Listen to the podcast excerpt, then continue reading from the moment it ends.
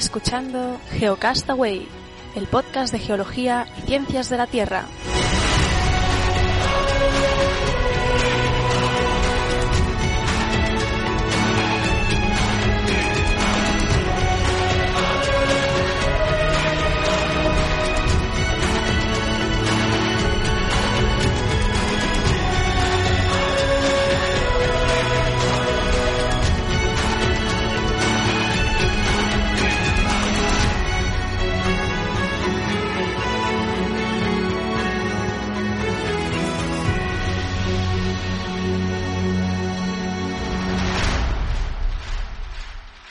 Saludos geonáufragos del mundo, bienvenidos a Geocastaway, el podcast de geología y ciencias de la Tierra y del espacio y de la New Horizons y de Plutón. Bueno, paradme el carro.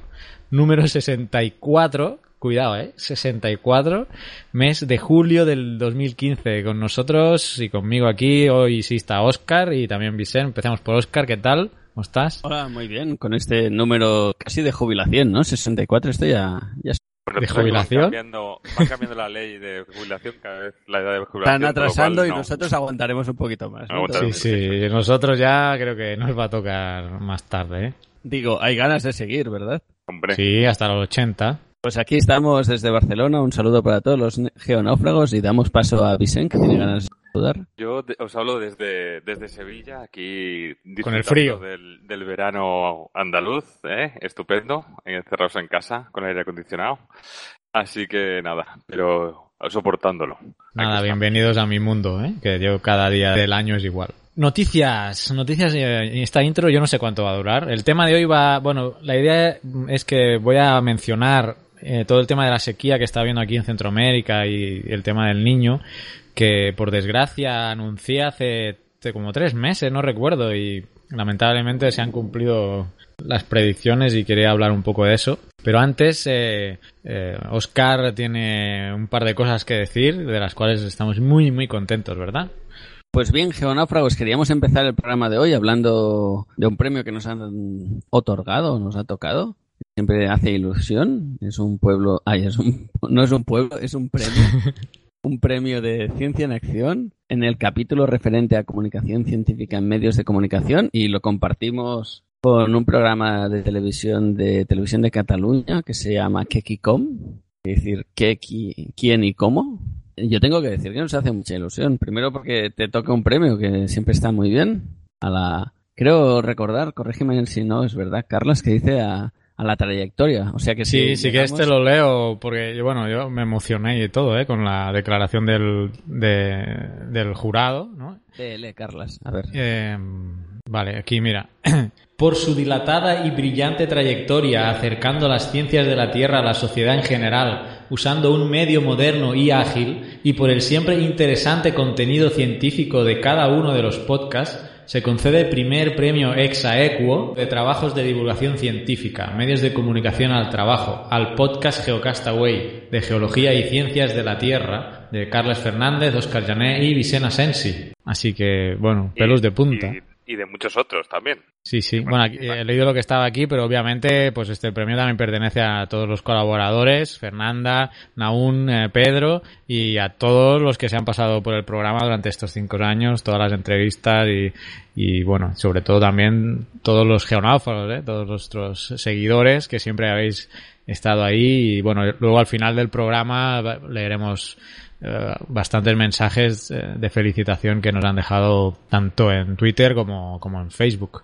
Así que bueno, muy muy contentos. La celebración va a ser en, o sea, la entrega de un diploma eh, va a ser en octubre y bueno, seguramente pues será Oscar quien, Sí, quien como me esté quedo ahí. cerca de casa, seré yo quien me acerca. Va a ser en, A ver, en a ver Viladecans. si Vicente se anima. A ver si me animo, También pero está complicado, está complicado. Lo que sí creo que van a llegar Pedro y Marisa, Pedro Castiñeiras ¿eh? y, y Marisa, creo que, mm, quizás llegan. De hecho, la sede iba a ser en, Iba a ser en en, Coruña, Galicia, ¿no? quiero En recordar. Coruña. y la marea, no, ahí por algún comentario que he leído, la marea se llevó la sede, o sea que una, bueno, terrible situación, pero a, a raíz de, de ese problema pues se tuvo que trasladar la, la sede, así que mm, bueno, ahora será en, en Viladecans y, y esperamos pues ver tanto a Marisa como a Pedro y a todos los geonáufragos que queráis acercaros.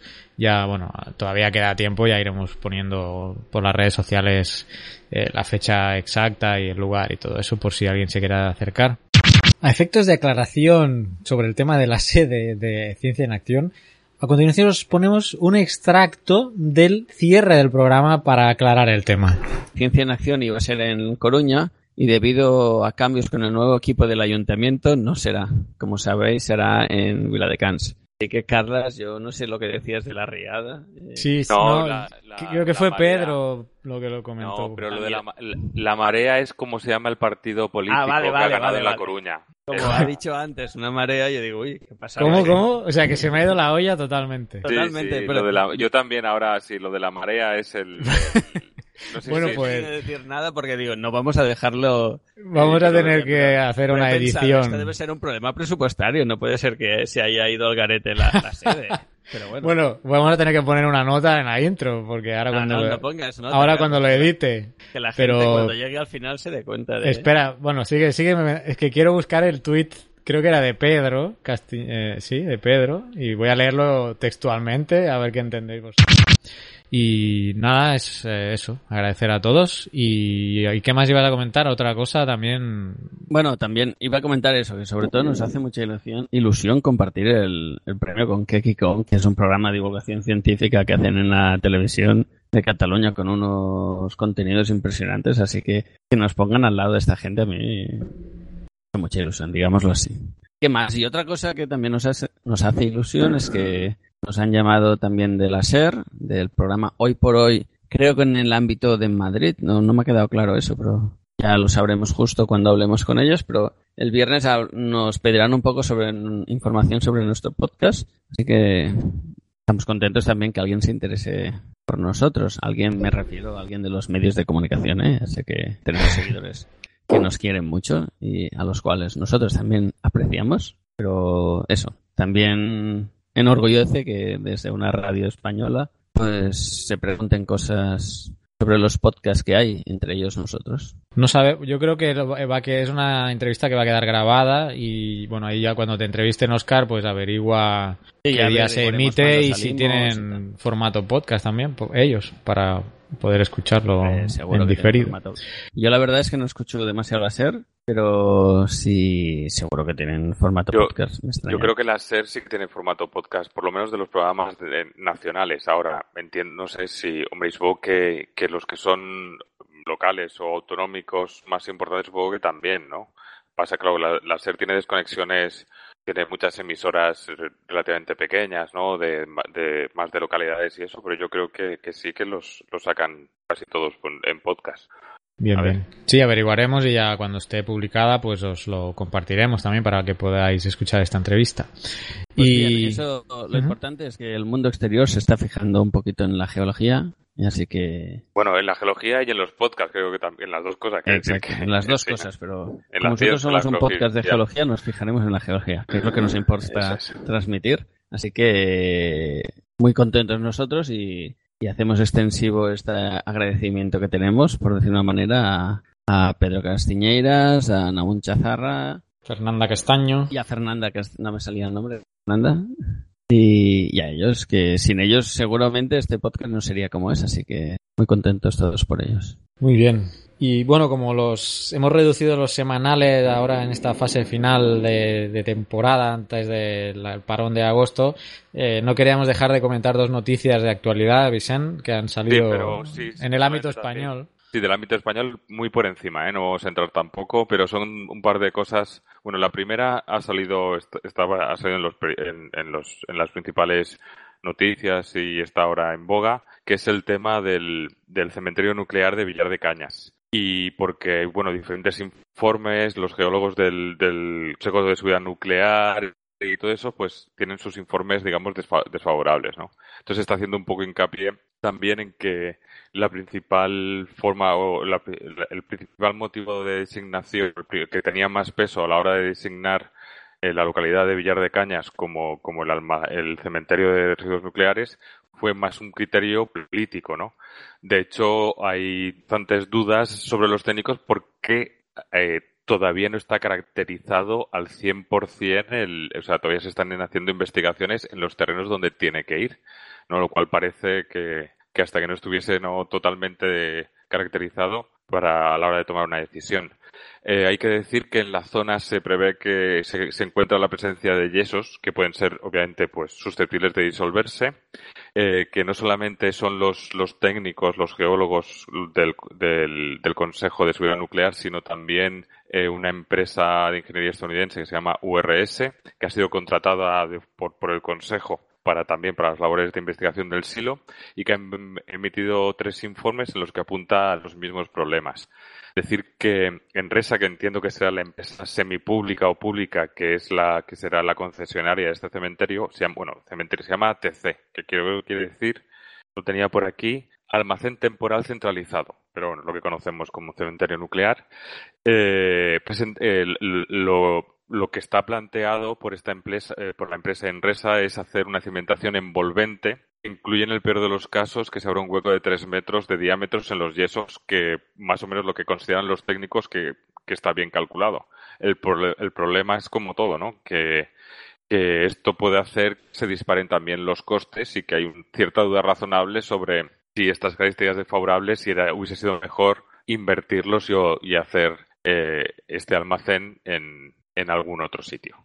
Eh, también se habla de que en Estados Unidos, donde hay más, eh, hay más almacenes de, este tipo, hay una legislación que está mucho más clara y mucho, mucho más estricta que de la que tenemos aquí, ¿no? Que, que, tenemos, pues, digamos, menos tradición y, se está un poco, podría decir, como un poco sobre la marcha.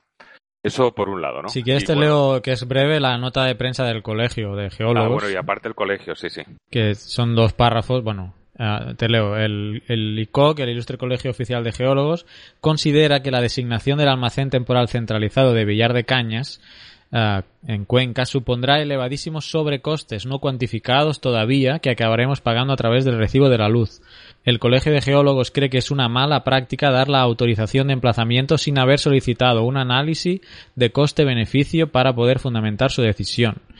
Y también dice, por ejemplo, eh, por, tanto, el Colegio de Geólogos reitera que los sobrecostes de las obras públicas de infraestructura se deben a una mala planificación y a unos estudios previos inadecuados que no contemplan debidamente las variables geológicas en la toma de decisiones. Y bueno, luego habla de que bueno que existen esos informes geológicos desfavorables y, y eh, ellos abogan más eh, por un almacén geológico profundo como la opción más fiable y duradera, ya que plantea una barrera geológica infranqueable para los desechos radioactivos. O sea que bueno, el Colegio de Geólogos un poco pues eh, criticando esta decisión también. Por último, un último apunte que quería hacer es que todo esto se mete en el contexto de España de, preelectoral y postelectoral de las autonómicas. Eh, eh, Villar de Cañas está en Cuenca, Castilla-La Mancha, gobernada por el PP, que en el mismo sitio que el gobierno central, pero después de esas elecciones eh, ha ganado, no sé si ha ganado o no ha ganado, pero el gobierno, quiere decir que con los pactos tengo entendido que quien gobierna es el PSOE, y entonces también están tratando de paralizarlo, lo que con el gobierno anterior del PP no había tantos problemas, ¿no? Y una de las cosas que han hecho, por ejemplo, es han hecho un expediente de ampliación de la cepa, de una zona de especial protección para las aves, de la laguna de Ito, para poder incluir los terrenos donde van el ATC y tratar de ralentizarlo, ¿no? O sea que también por eso también está ahora más en boga en la televisión y en los medios por el tema un poco también de, confrontación política. Que, que bueno, que, que a ver si miras en el interés más del medio ambiente y de todos entre todos y no tanto sus intereses, pero de cada uno, ¿eh? me da igual el color que sea. Y por otro lado, también otro tema político, la otra noticia de la que quería hablar, eh, para variar, que es la del fracking. Y resulta que el gobierno vasco ha aprobado una normativa que, digamos, que lo que ha hecho ha sido eh, poner trabas a la práctica de la fracturación hidráulica. Eh, ¿Qué pasa? ¿Qué pasa? Que el tema que el gobierno central eh, eh, quiere pretende recurrir esta ley y llevarla ante el, Supremo o ante el Constitucional, ¿no? Eh, lo que pasa es que como ya han, ido aprendiendo un poco de, la legislación, ya el gobierno catalán en Cataluña lo que han hecho ha sido no prohibirlos, sino, como decía, poner trabas y, complicarlo y, modificar determinadas normativas, sobre todo de, usos de suelos no urbanizables, han más complicado, digamos, la exploración y la extracción de, de, hidrocarburos por esta técnica. De todas formas, eso, como el gobierno sí que está digamos, más a favor de, este del fracking y entiende que va en contra de la normativa nacional, pues eh, seguramente van a entrar en un litigio. Estamos eh, eh, veremos a qué lleva todo esto. lo que reitero, en Cataluña hicieron una ley similar, el Constitucional la paró, hizo una suspensión cautelar y, está pendiente de, emitir un fallo sobre esto. ¿no? Supongo que irán más o menos de la mano. Así que nada, estas eran así como las dos noticias que están un poco esta semana también aquí en por España en, de actualidad y referente más o menos a, lo que nos, a lo que nos toca y ya está. Estás escuchando Geocastaway, el podcast de geología y ciencias de la Tierra. Y ya te dejo a ti, Carles, que hables un poco del tema de esta semana. Muy bien, pues bueno, hacemos un salto al otro lado del Atlántico y nos vamos a centrar en la eh, en la zona de Centroamérica y Sudamérica para, bueno, comentaros un poco este fenómeno del niño que, que está afectando en, temas de sequía aquí en Centroamérica y con pues lluvias en, en Sudamérica. Eh, todos hemos oído hablar de, del niño, ¿no? Eh, también tienes el contrapuesto que es la niña, que precisamente genera más lluvias en Centroamérica y más sequía en Sudamérica. Y bueno, si os acordáis, hace pues eso, dos meses o tres, eh, yo ya anticipaba que, que, esta, eh, que el niño estaba tomando fuerza y que podía haber eh, fuertes sequías que impactaran la, las, los cultivos aquí en El Salvador y afectar a muchas familias que, que, que, viven prácticamente de, de, ese cultivo de sobre todo pues maíz, maíz de frijol, cultivo no para vender sino de subsistencia, cultivan eh, una parte que almacenan para durante todo el año hasta la siguiente época lluviosa eh, pues ir eh, tirando de ese maíz porque es la es uno de los pilares de la dieta aquí no de, de la gente de la población más humilde. Y bueno em, el, el Servicio Nacional de Estudios Territoriales eh, que es un departamento de, del Ministerio de Medio Ambiente, pues hace pocos días ha sacado ya un informe, un informe boletín sobre la situación y ya pues con los días que han pasado desde el supuesto inicio del invierno, aquí tenemos dos épocas, eh, la época seca, que va desde noviembre hasta, digamos, eh, mayo más o menos, y los otros seis meses es la época lluviosa, que es en la que deberíamos estar, ¿eh? con lluvias prácticamente diarias. Em, si miráramos una pluviometría promedio, eh, donde, bueno, en, el eje de las X tenemos los meses y, en, la, Y los acumulados de lluvia por mes, eh, veríamos una forma, una forma de M. Es decir, em, casi no llueve a principios de año y cuando va empezando la época lluviosa asciende para tener una canícula que ocurre anualmente en la última semana de julio y la primera de agosto. Eh, es, ese descenso para volver a subir y ahí es esa forma de M, ¿no? Volver a subir con un pico en agosto-septiembre hasta volver a bajar ya a, la salida de la época de lluvia y volver a, a, valores de cero. O sea, cero, cuando digo cero es cero por meses no llueve durante seis meses ni una gota. Eh, ese es el promedio, ¿no? la, forma promedio de, las lluvias en El Salvador. Eh, si os fijáis, pues bueno, ahora precisamente estamos grabando 28 de julio, estamos, estamos uniendo la problemática de sequía con la canícula, o sea que el pronóstico no es que vaya a llover ya hasta mediados de agosto probablemente porque eh, se han juntado los dos fenómenos. Lo que quiero hacer es leeros eh, para no es solo la situación de El Salvador, pero para que veáis cómo se calculan o se identifican las sequías extremas, moderadas y también los valores que ha estado lloviendo aquí en El Salvador, cosa que es extensible a, la otra, a, a los diferentes países de la región, ¿eh? Nicaragua, Honduras, eh, Guatemala es más montañoso, pero bueno, su zona sur y bueno, incluso tenemos afectaciones en Panamá eh, y Costa Rica también. Así que procedo a leer este informe y luego comentamos algo si, si queréis. Em, dice así. Desde el pasado 14 de junio hasta el 6 de julio transcurren 23 días secos consecutivos en el centro y sur de la zona oriental del país. La zona oriental es precisamente donde vivo yo. Esto constituye una sequía meteorológica de intensidad fuerte o severa. En el resto del país la sequía es de débil a moderada, entre 5 y 15 días secos seguidos. ¿Cómo se estipulan eh, el grado de intensidad de sequía? Pues cuando deja de llover entre 5 y 10 días secos seguidos, la sequía es de intensidad débil. Si el periodo seco es de 11 a 15 días consecutivos, la sequía se clasifica de intensidad moderada. Y si el periodo seco es mayor de 15 días, entonces adquiere una intensidad de fuerte o severa. Es decir, en la parte oriental de El Salvador, que es donde me encuentro yo precisamente, tenemos una sequía severa. De acuerdo con registros históricos, cuando aquí menciona, habla un poco del fenómeno del niño, ¿no? Cuando el agua del Atlántico tropical norte está fría y el agua del Océano Pacífico ecuatorial central está en su fase cálida, se genera este fenómeno del niño. Y la combinación de estos eventos en ambos océanos provoca estas sequías en El Salvador. Eh, bueno, supongo que ya todos hemos oído hablar del niño y es este aumento de temperaturas en las costas de Ecuador y Perú, que ahí es donde se, empezó a identificar este, este aumento anómalo de la temperatura del océano que comporta pues una serie de cambios atmosféricos y de circulación también del agua del agua oceánica. El informe sigue. Actualmente se está ante la presencia del fenómeno del niño de intensidad moderada. O sea, imaginaros cómo está la situación y solamente es de intensidad moderada que inició en octubre del 2014. Normalmente el niño se empieza a manifestar a finales de año, de ahí que se conozca como el niño por la natividad del 25 de diciembre y por estas fechas los pescadores en Perú eh, identificaron estas corrientes cálidas que les dejaban eh, sin corrientes oceánicas cálidas que les dejaban sin pesca, ¿no? Y de ahí empezó a llamarse eh, el niño. Y se espera que este fenómeno que empezó en octubre del 2014 continúe hasta finales del 2015 y principios del 2016. ¿eh? O sea que eh, estamos en una fase bastante importante del fenómeno del niño.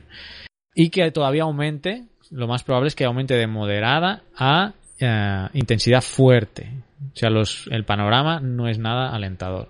Adicionalmente, se ha observado que el Océano Atlántico está pasando de temperatura cálida hacia fría en las últimas semanas, ocasionando la actual sequía. El comportamiento de la lluvia en El Salvador bajo la influencia de las condiciones de ambos océanos descritas anteriormente suele tener acumulados de lluvia bajo los promedios. Cuando esto sucede, se han registrado varios periodos secos, comenzando desde la segunda quincena del mes de junio hasta incursionar en la primera quincena de septiembre. Estas manifestaciones son más frecuentes e intensas durante el periodo canicular, eh, ese que os comentaba, de eh, finales de julio y principios de agosto. Luego aquí mencionan una serie de mapas con la técnica de, bueno, hay, una, metodología de cálculo de, sequía que se llama el índice normalizado de precipitación, que es el SPI.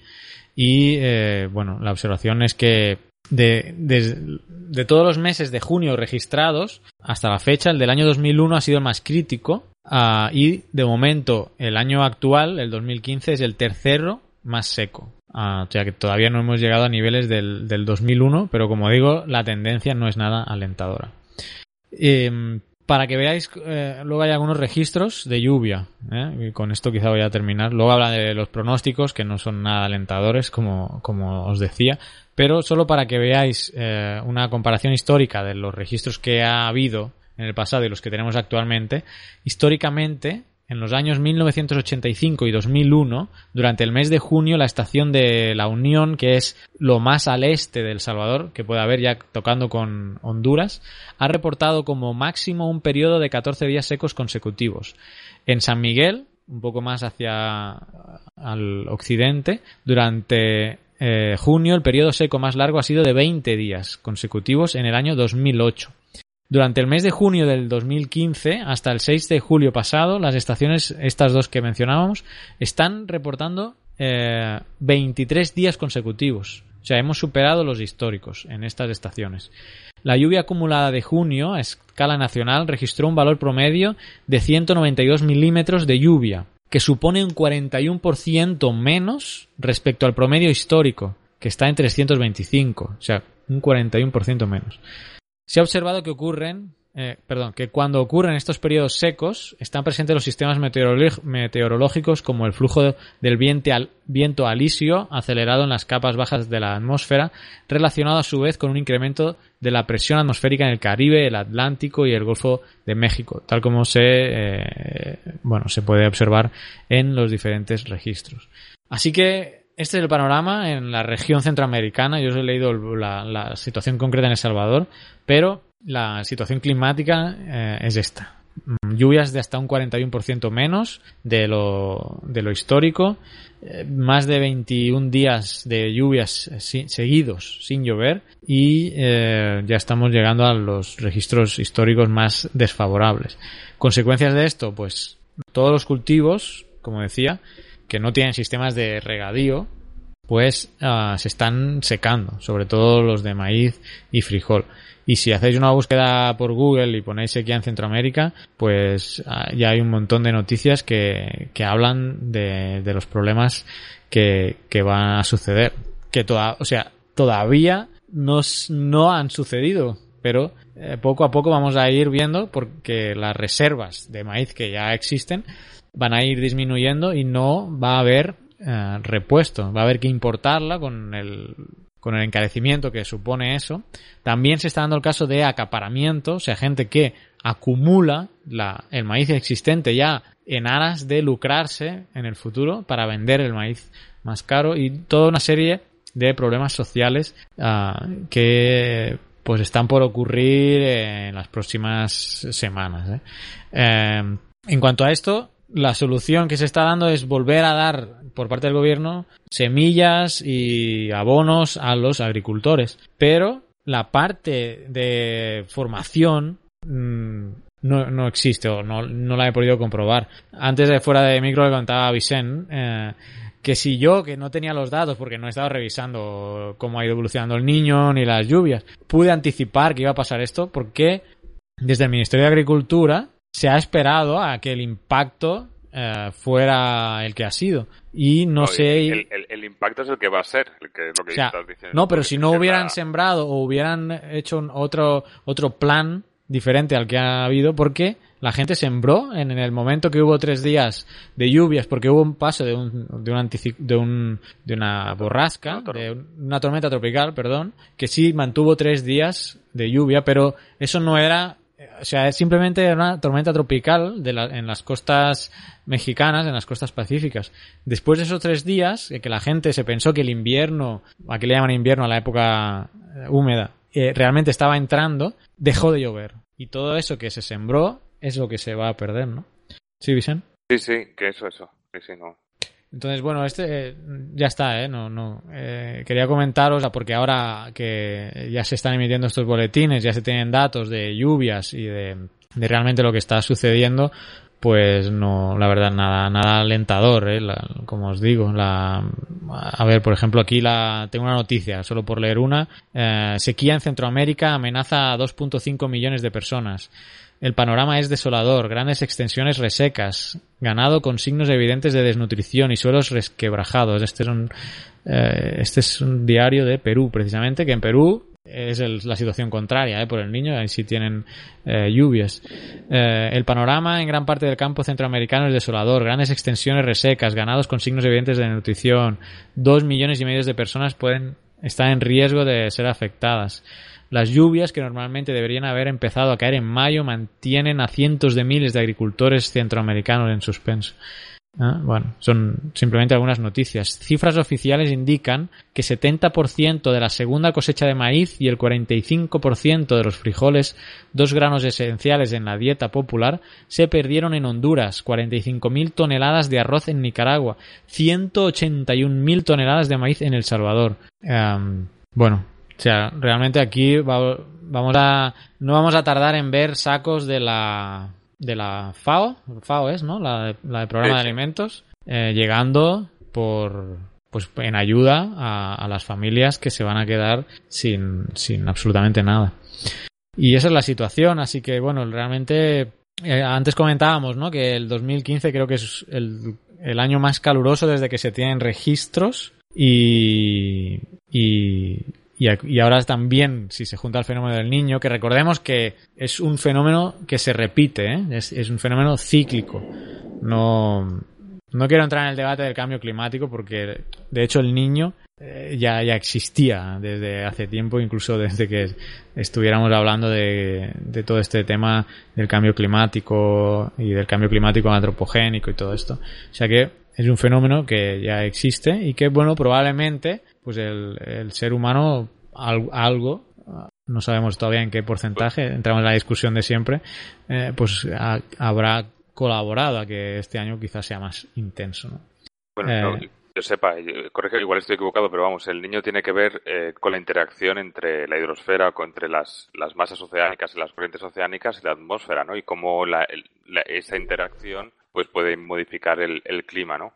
y obviamente de forma periódica las corrientes eh, las corrientes llegaban a, a aquella a la zona sobre todo de Perú y Ecuador y cuando para Navidad no todo eso pero obviamente si, si estamos cambiando la temperatura de los océanos también estarán cambiando las temperaturas corrientes todo eso y es lo que bueno se va relacionando un poco con todo este tema, ¿no? Un proceso que ya sucede, ¿no? Igual que es como el efecto invernadero. El efecto invernadero por sí es necesario para la vida, ¿no? Otra cosa es que eh, eh, estemos excediéndonos, ¿no? Y dejando que, que, atrapando demasiada radiación y liberando poca. Es decir, que hay muchas cosas que en su justa medida son necesarias y buenas, pero a veces cuando se exceden, pues pasa lo que pasa.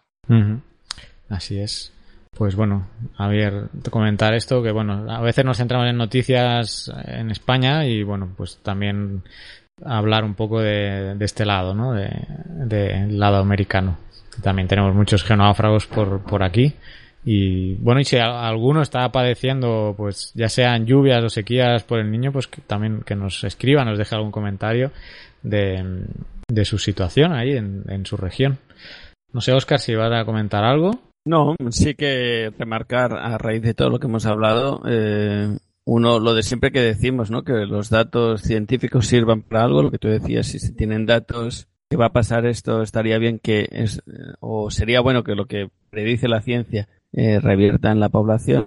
No sé a qué escala hay esta seguridad y quizá por eso no los, los gobernantes no han dado el paso. No, pero vemos que en un futuro se tengan o en un presente ya se puedan avisar a la población con facilidad. Y de las noticias que comentaba Vicente, una cosa que me parece básica, que es una de las cosas que creo que sufre España y no sé si otros países es que cuando se hace un proyecto y se decide algo, eh, esa decisión está bien que tenga unas raíces políticas, siempre la política está ahí, pero tiene que tener unas raíces de coste-beneficio, como decía el Colegio de Geólogos, y, y, unos criterios técnicos en función de, ya sea una carretera, sea una central hidroeléctrica, sea un pantano, no sé, sea una un camino, lo que nos pase por la cabeza, pero tiene que estar sustentado en algo, no puede ser que sea solo una decisión política. Porque a la larga eh, supone lo que decía, más costes de ejecución de la obra y más costes para el contribuyente. Y, y, a veces riesgos riesgos medioambientales o riesgos sociales para mucha gente también. O sea, que puede ser un error también. O sea. Vale la pena gastarse un poquito antes de hacer el proyecto para que luego el proyecto sea del coste real que se ha dicho. Pues esta intro corta, de las que aboga Oscar, esas intros de 10 minutos. Esas que ha puesto yo que bueno, de 5 minutos. No, pero aún, aún así tampoco ha sido 5 minutos. No, no, pero, mira, el guion tiene intro, 5 minutos. bueno, dejemos aquí la, la, intro, vamos a ir con el programa, eh, con todas las secciones uh, habituales. Nada, seguimos.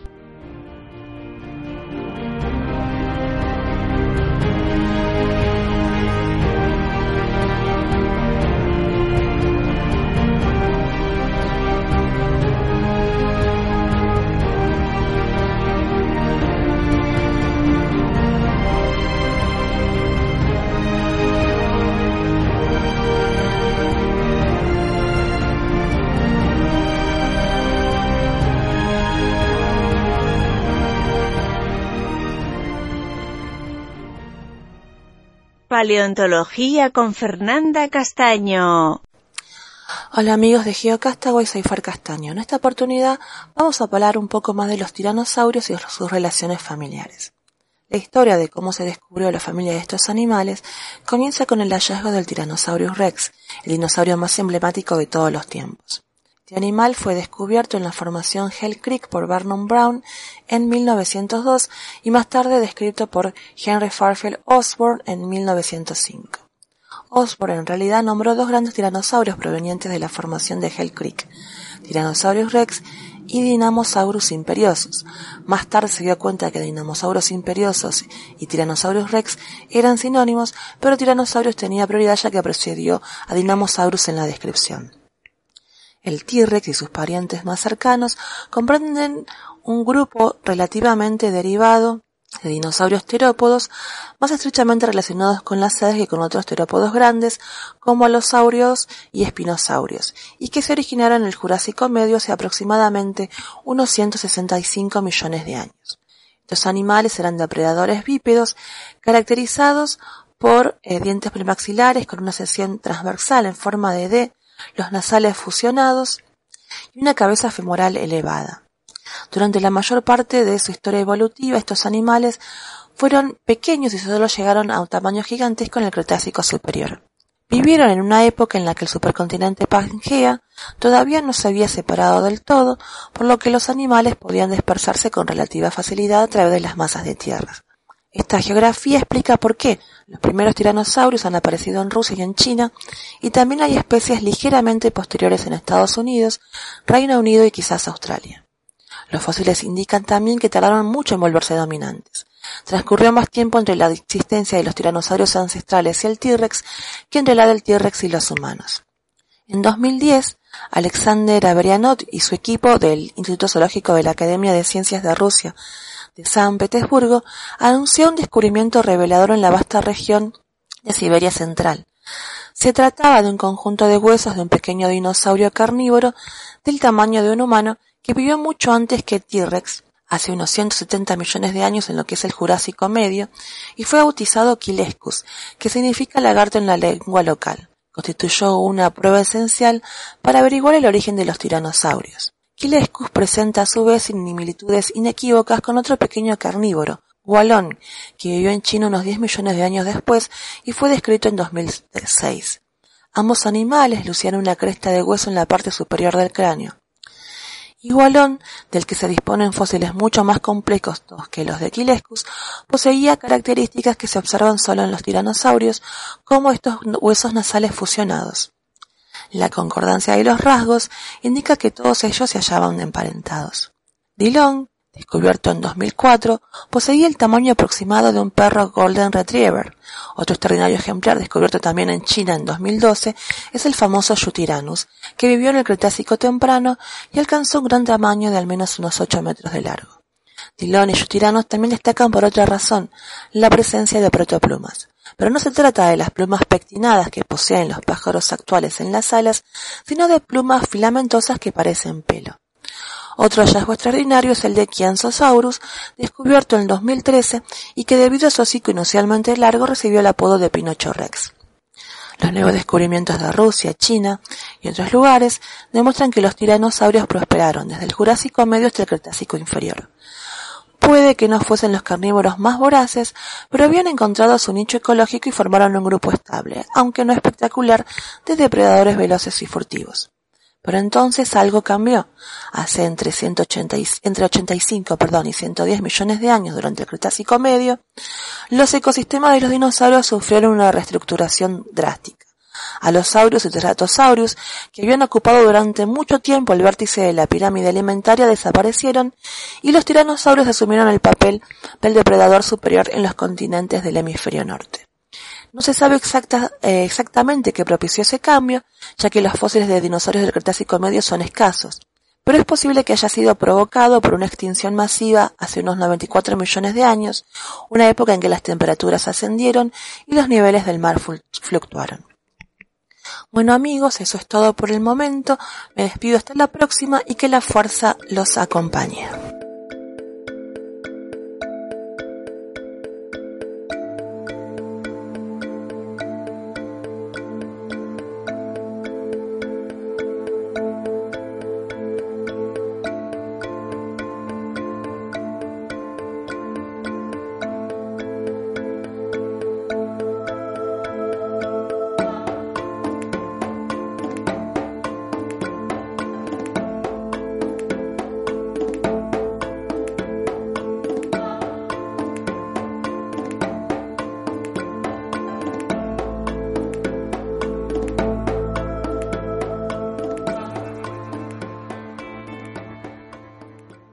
La videoteca Geocastaway. Saludos, geonáufragos del mundo. Bienvenidos a la videoteca Geocastaway.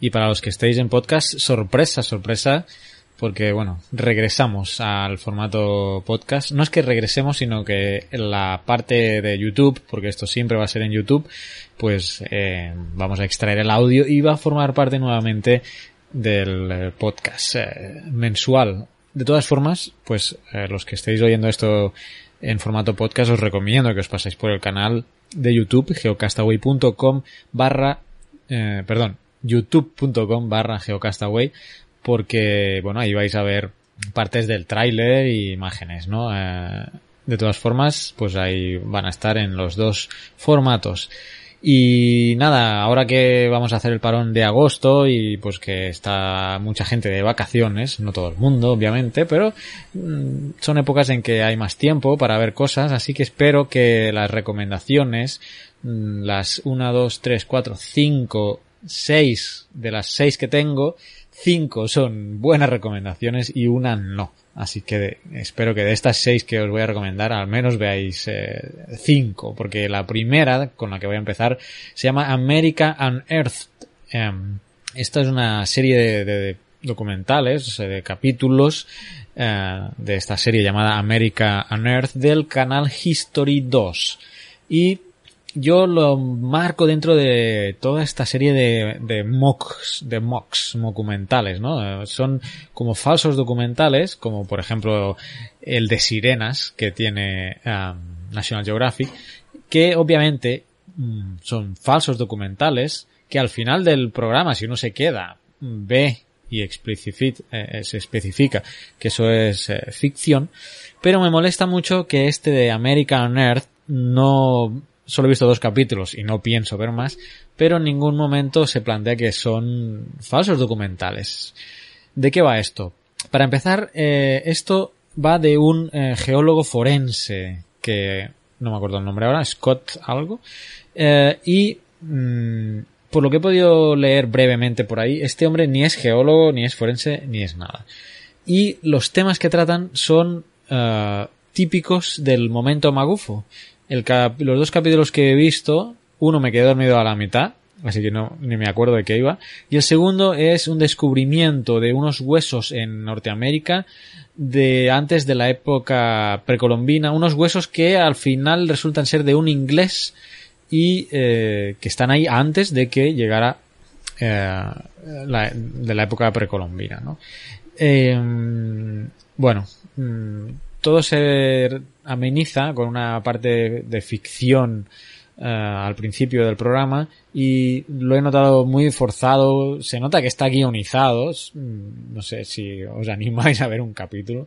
Eh, y no, no me ha gustado nada. ¿no? no me ha gustado sobre todo que no digan que es un documentario porque bueno, si al final tú haces tu ficción, como el programa es de los gigantes o el de las sirenas, que, eh, que corren por ahí, eh, en, el propio National Geographic, como comentaba, pues bueno, eh, ya cada quien, si no llega al final y lo lee la letra pequeña, pues bueno, eh, aunque está la malicia, ¿no? De que es letra pequeña y cuesta leerla, pero es que aquí eh, me he dado a la tarea de específicamente quedarme hasta el final a ver si se mostraba que lo que se había presentado era ficción, pero no, no. Así que, bueno, vamos a oír un poco de, de este tema aquí en este programita que os he cargado de- YouTube. Está algunos capítulos. A ver, este.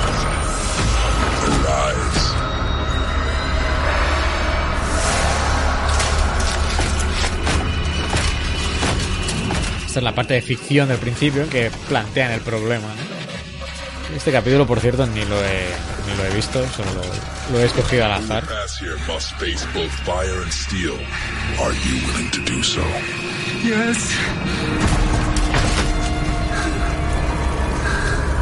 Bueno, tienen un prisionero aquí y... A ver qué le pasa. ¿Lo van a torturar? Como que es una secta esto. ¿vale?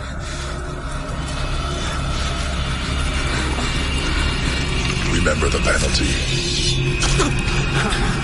Brother Knights, show them all.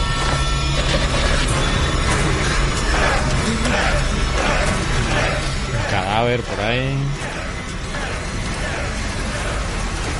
será de los templarios esto. Y esta es la entradilla. Ahí estamos, voy a parar aquí. Scott Walter. Em, vamos a hacer una búsqueda en internet sobre Scott Walter más profunda, un momento. Bien, sobre Scott Walter, dos páginas aquí que he encontrado. Ah, una de Jason Colavito, que resulta que estuvo investigando y llamando a la Universidad de Minnesota, que es donde supuestamente Scott Walker eh, dice que tiene una, una, un máster en geología en 1987 y que también luego eh, obtuvo unas credenciales en geólogo forense, por las cuales eh, se, se le dio un premio en, bueno, un premio, un diploma también o algo así, en 1982. Resulta que este hombre de este blog llamó y ese mm, Scott Walters no aparece en esas listas de esa universidad. Punto uno. Punto dos. En la rationalwiki.org mm, rajan bastante contra este programa. Se llaman de, bueno, America on Earth sigue al autoproclamado geólogo forense, eh, que luego habla de que pone que usa evidencias entre comitas, eh, usa las teorías de la conspiración, y qué más y bueno y que luego usa eh, la teoría o las, las, evidencias que mejor le pegan a su teoría para para aceptar o sea para confirmar sus entre comitas también hallazgos. Así que bueno como veis eh, totalmente magufo este programa American Earth básicamente se localiza en Estados Unidos, no creo que ni haya llegado a, España, pero como pues salía este autoproclamado geólogo forense, me salió el interés de verlo, pero luego lamentablemente vi que todo era una gran magufada y que pues eso, eh, que no vale la pena la verdad eh, que, que lo veáis ni que yo le dedique más tiempo a esto. Así que voy a pasar a lo que realmente me interesa y que he estado viendo de interés ahora que tanto se habla de Plutón y de la New Horizons, dos documentales eh, que se complementan excelentemente bien el uno al otro y que recomiendo los dos. Eh, uno es este que estáis viendo en YouTube, que se llama The Year of Pluto. New Horizons Documentary Brings Humanity Closer to the Age of the Solar System. Este es de la NASA, producido por la NASA. Y eh, se centra no tanto en la New Horizons como instrumento, sino en toda la misión, en la, misión New Horizons, pero no en, la máquina, y más en eh, lo que sería el cinturón de Kuiper, el propio planeta Plutón, los descubrimientos que pueden obtenerse de, de la New Horizons. Entonces digo que se completa muy bien porque luego tenemos otro de National Geographic que se llama Mission Pluto, como Pluto el perro, ¿eh? el perro de Disney, que de hecho el nombre deriva del planeta Plutón. Entonces, este programa de National Geographic sí se centra mucho más en la misión y en la New Horizons. que no es que lo dejen de lado eh, en la NASA, en el de la NASA, obviamente, ¿eh? también sale y se menciona y se hablan de los aparatos. Pero este va mucho más específico en este documental de National Geographic, presentado, por cierto, por un gran presentador a mi criterio que se llama Jason eh, Silva y que eh, pues eso explota más la parte de la misión eh, y de la nave de la, de, la, New Horizons. Vamos a ver unos cuantos fragmentos. Primero en este caso vamos a ver el de la NASA y oír para los que estéis en el formato podcast en este The Year of Pluto este documental de la NASA, que es muy interesante porque tiene metrajes desde cuando se empezó a concebir este proyecto hace ya, creo que hace más de una década. Y vamos a oír y ver. We built a very light spacecraft and bought a very large launch vehicle. And the combination is ferocious. But in some sense, it all began in 1930 with Clyde Tombaugh 24 years old and fresh off a farm in Kansas, but willing to spend long hours scanning star fields to find a moving point of light. Humanity's first glimpse of Pluto. The dream of actually getting to Pluto began with a six-year-old boy in love with science who grew up to lead a team of brilliant researchers and engineers with dogged persistence through decades of planning and building and testing. A race against time just to get to the launch pad. Exploring the outer solar system, because it's so far, takes a lot of time. It requires a lot of patience, a lot of dedication, a lot of perseverance. But it's the frontier. Assuming all goes well at Pluto, NASA may choose to extend the adventure further out into the Kuiper Belt, the solar system's mysterious third zone. This is maybe the one chance in my lifetime that we're going to get a spacecraft out there and look up close at one of these Kuiper Belt objects. December 6th, 2014.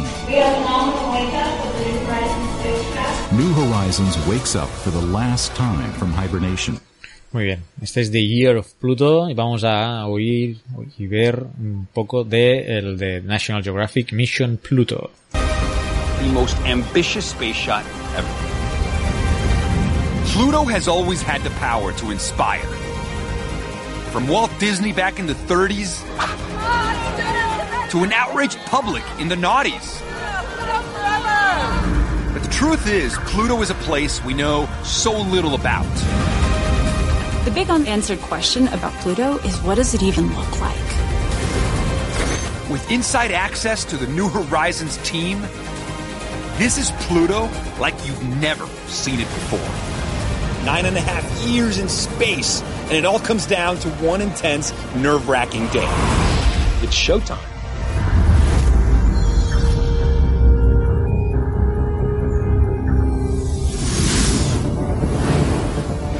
Humans are movers. We're a relentlessly restless species. Natural migrants, wanderers, adventurers, explorers. Always have been.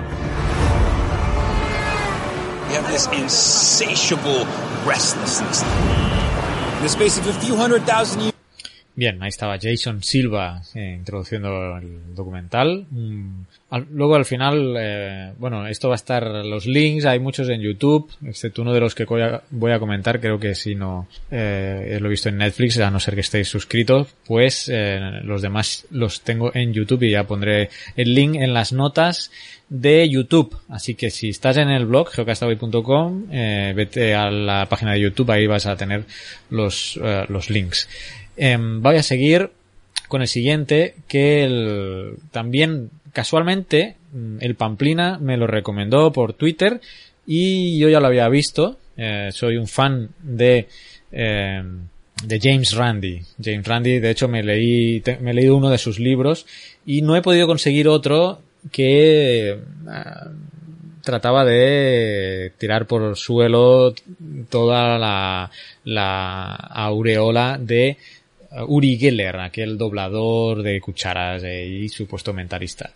A ver, ¿de qué va este documental? No es puramente geológico ni de las ciencias de la Tierra, pero sí tiene que ver mucho con eh, las magufadas y los eh, mentirosos que se aprovechan de la gente, eh, pero de una manera fea, insana, eh, corrupta. James Randi era un mago, eh, un, un mago, incluso creo que fue un poco escapista. Yo lo veo como un Houdini, ¿no? Un Houdini de, la época nueva. Y en cierto punto de, de su carrera se volcó a ir contra toda aquella gente que jugaba o usaba trucos de magia para hacer el mal, digámoslo de una- alguna manera. Si habéis visto otra película que se llama Luces Rojas, eh, de un director español que ahora no recuerdo, pero sale Sigourney Weaver en ella, Luces Rojas, eh, es claramente, mm, está claramente eh, dedicada o basada, creo, en la vida de James Randi, ya que eh, hay situaciones en esa película, Luces Rojas, que ah, salen en este documental y que menciona en el libro que yo me he leído, que en inglés se llama eh, Flim, Flim Flam. Ahora no recuerdo el título en español, eh, luego, luego lo busco y os lo digo. En inglés es Flim Flam y es una recopilación de todas sus investigaciones para desenmascarar a mentalistas, a también a gente que decía hablar con los muertos, a curanderos y ahí está, ¿no? La, la cuestión. Hay, hay eh, maldades pequeñas que no hacen daño, trucos, engaños, pero hay otros que pueden llegar a causar la muerte de otras personas. Uno de estos casos, por ejemplo, es el de el de un, un evangélico que sale en la película Luces Rojas. No, no sé, perdón, no, mm, olvidad lo de evangélico, no sé qué religión, pero un supuesto curandero que congregaba a la gente, decía curar a la gente. Y eh, usando, eh, según el poderes mentales, sabía quién estaba enfermo en la sala, lo llamaba por su nombre, sabía su historia y eh, lo atraía hacia el frente de la sala y con un toque sutil en la eh, en su cabeza y una sugestión bárbara eh, decía curarlo, ¿no? Em, no os voy a decir aquí el truco mm, que usaba, pero James Randi, conjunto con otra gente, lo desenmascaró. Lo desenmascaró. Así que este programa, este documental que está en Netflix eh, y que se llama An Honest Liar, eh, os lo recomiendo ah, fervientemente para que, bueno, también para ensalzar un poco la vida de este hombre, de James Randi, que pues ya está bastante mayor, los que estáis en YouTube eh, viéndolo, magicians aquí veis, perdón por el audio, aquí veíais una imagen de él, ya está bastante mayor, y, y quería poneros una parte del documental donde precisamente está mm, este predicador o este sanador eh, curando gente. Vamos a oír un pedazo. thyroid condition right now. These people are throwing like five, tens, twenties. Because one of the things Popoff always tells them, whatever you give, you will get back tenfold. So if you put a Esta es la parte ¿eh? en la que el, el curandero, lo voy a llamar así, está llamando a la gente por su nombre y curando. Jesus! You foul spirit of deafness, take your hands off this woman in Jesus' name. Lord, let these ears be open. There it is. And as I get up close, I notice in his ear that there's an earpiece. There's no ear hole. It's a little pl- piece of plastic in there. And I come back to Randy. I says, I think I know what's going on. I said, what's up? He said, he's wearing a hearing aid Este que estaba hablando es, es James Randy. in his left ear. Now, a man who heals the deaf, you wouldn't think would be wearing a hearing aid. Well, how do I sound now? no. Loud. Bueno, si habéis visto la película Luces Rojas o si hay vuestro inglés es suficientemente bueno ya ah, habréis eh, entendido por dónde van los tiros del secreto de este hombre que parece conocer a la gente que está en la audiencia y la gente que está enferma. ¿eh? Eh, An Honest Liar, eh, imprescindible documental. Y yo lo vinculo, porque recientemente lo voy a vincular con Houdini, una miniserie de dos capítulos. Me estoy yendo totalmente de las ciencias de la Tierra, pero ya que he hablado de esta, de este documental de James Randi, quiero hablaros de, del de Houdini, es una serie documental, perdón, es una serie de dos capítulos sobre la vida de Houdini, el famoso escapista. Eh, me ha gustado mucho y también al final de la vida de Houdini, eh, eh, él se dedica a, a desenmascarar a los supuestos espiritistas que pueden poner en contacto a, a los todavía que estamos vivos con los muertos, ¿no? Él tenía un amor mm, muy profundo por su madre y eh, cuando cuando muere eh, bueno, pues eh, hay mucha gente que se ofrece para, para que él pudiera hablar con su madre, pero él en su inicio de mago ya había practicado ese truco para, para ganar dinero, ¿no? Y, y jugar con los sentimientos de, en este caso, en- del- de, la serie, eh, de una familia sobre su hija muerta que estaba en un, casualmente estaba en uno de los espectáculos y de ahí se sintió muy mal por, por haber, eh, hecho ese, ese pequeño espectáculo siendo consciente de que era mentira. Y Houdini tuvo una lucha muy fuerte contra toda este, esta comunidad de espiritistas y de, bueno, supuestos eh, enlaces entre la vida, entre el mundo de los muertos y el mundo de, los vivos. Este, Houdini, de hecho, eh, se encontró con Arthur Conan Doyle, el creador de Sherlock Holmes, el cual era un ferviente creyente de, del espiritismo, ¿eh? parece increíble el creador de Sherlock Holmes, y tuvo bastantes discusiones eh, con, con Arthur Conan Doyle, eh, Houdini. Mm, incluso pues Houdini llegó a, a poner recompensas a quien pudiera demostrar que era capaz de comunicarse con, con los muertos.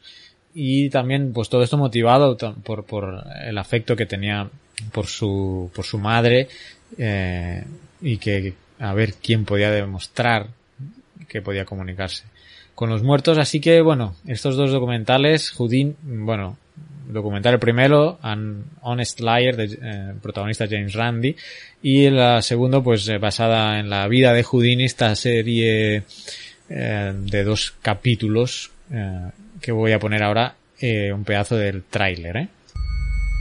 When ordinary life shackles us, we need to get away. Get away from boredom, from fear. But not me. Fear is how I know I'm alive.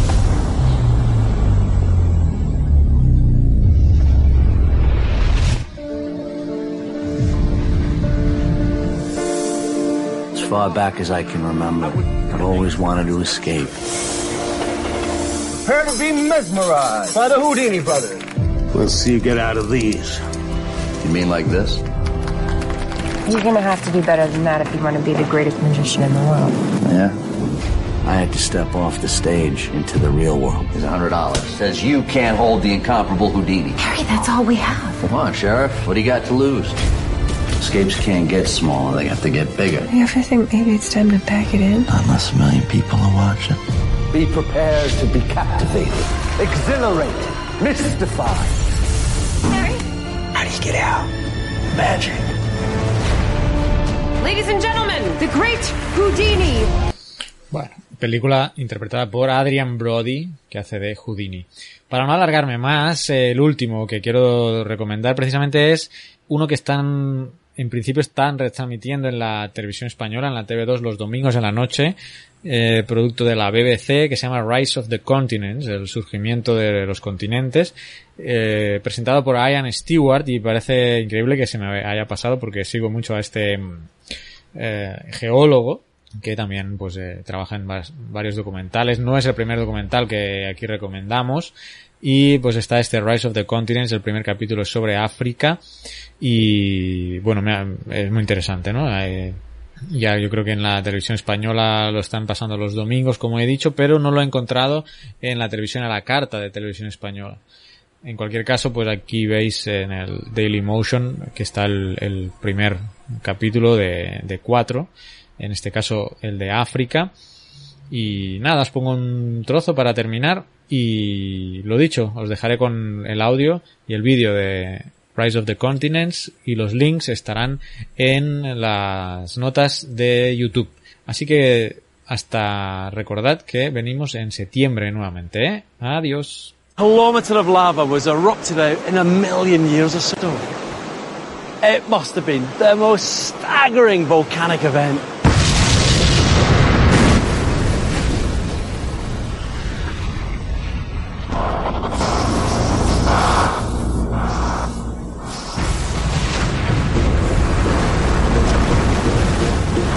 These eruptions were the start of an immensely destructive event that happens only rarely in the Earth's history. It would have stretched for thousands of kilometres, burying huge swathes of what was to become Africa under millions of cubic kilometres of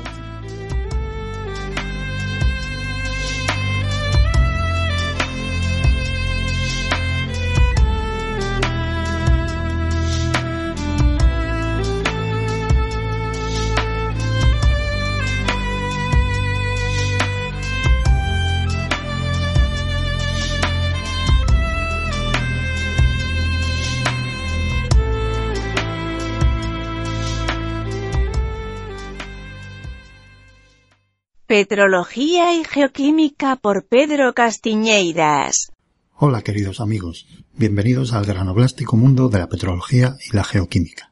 En el pasado programa os dejaba con la miel en los labios, como quien dice, sobre el contexto geodinámico en el que se formó una de las más míticas formaciones de rocas ígneas del cinturón marisco europeo, el hoyo de sapo. Os hago un breve resumen rocas metamórficas con grandes cristales de feldespato potásico que recuerdan a los saltones ojos de los sapos, cuyo origen es principalmente volcánico, aunque en algunas zonas podría pasar por plutónico.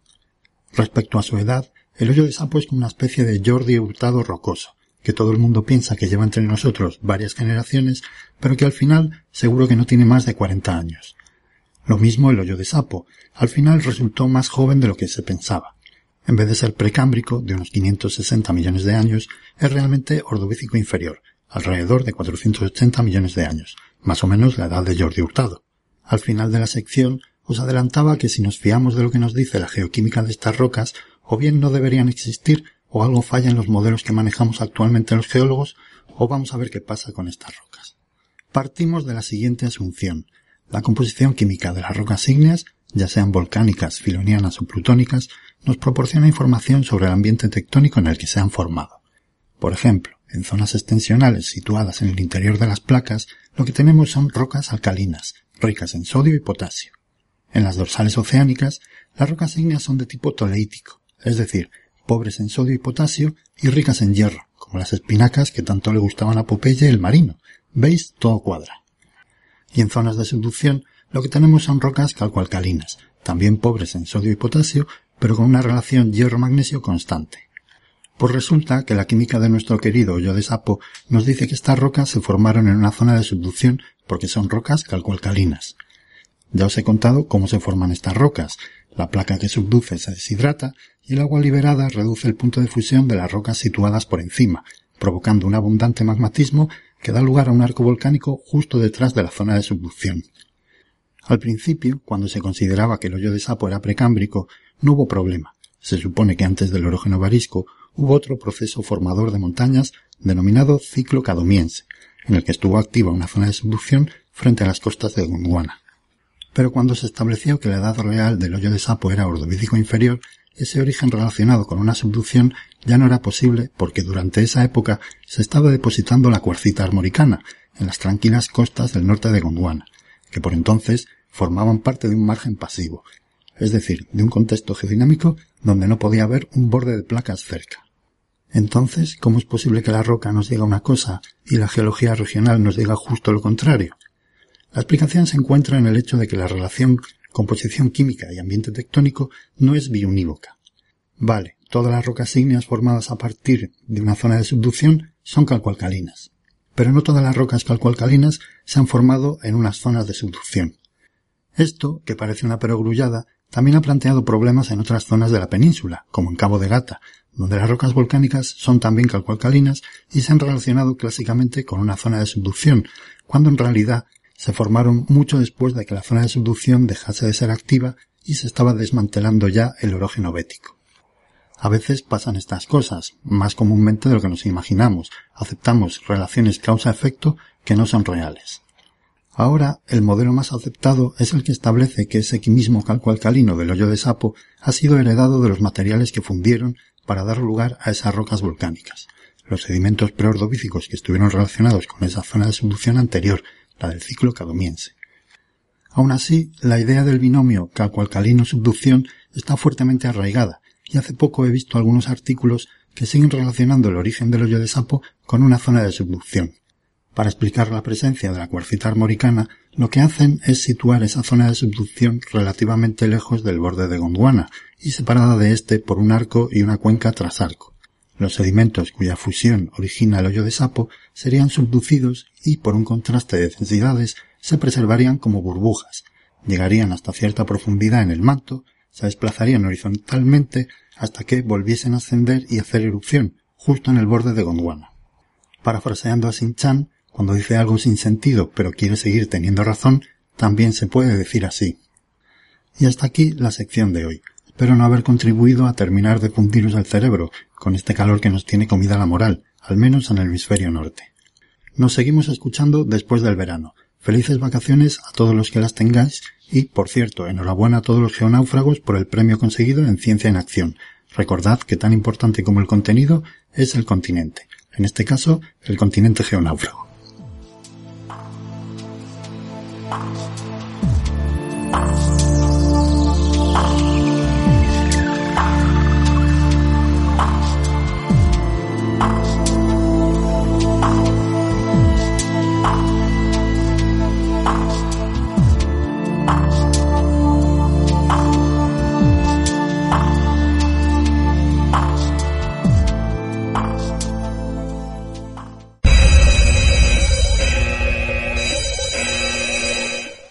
Momento magufo. Lo que vais a escuchar ahora es pseudociencia. Cualquier coincidencia con la realidad es pura casualidad.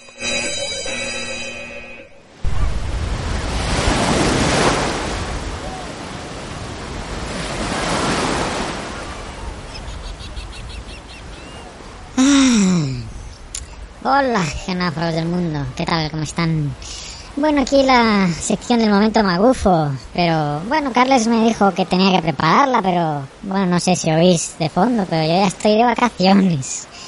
Tomando aquí el sol con mi juguito de coco. De todas formas, ya Carles habló en la biblioteca de el documental America on Earth. O sea que, bueno, consideremos el cupo magufo del programa cubierto. Pero bueno, para que luego no me digan que me estoy meciendo sin hacer nada, voy a proponeros tres libros. Eh, uno que ha mencionado Carles, de hecho, de James Randi, cuando hablaba del, del documental.